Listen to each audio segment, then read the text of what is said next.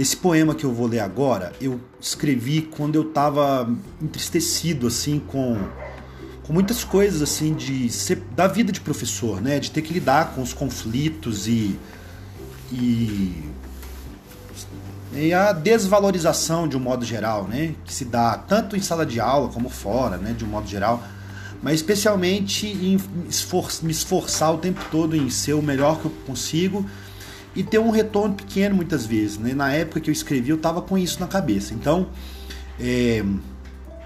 segue aí.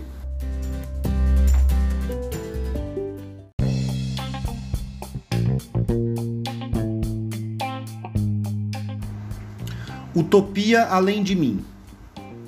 Ando por aí pensando, pensando mais que andando. Se tudo isso é mesmo digno de meu pranto. Pranto sem lágrimas, mas com espanto. Quantas mentes, quantas mentes me escutam, mas não ouvem? Quantos olhos me olham, mas não veem? Quantas bocas não falam, só se calam?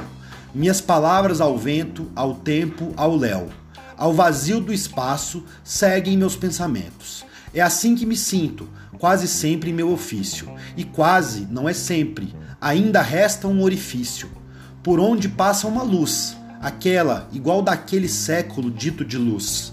Pequenos raios de razão, temperados de emoção.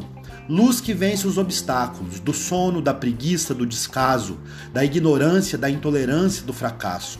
Luz que atinge coração e mente, como chuva na terra com semente faz brotar conhecimento e sabedoria, que voa no horizonte como andorinha. Horizonte de esperança, que mantém viva a minha utopia, utopia de servir a uma causa além de mim.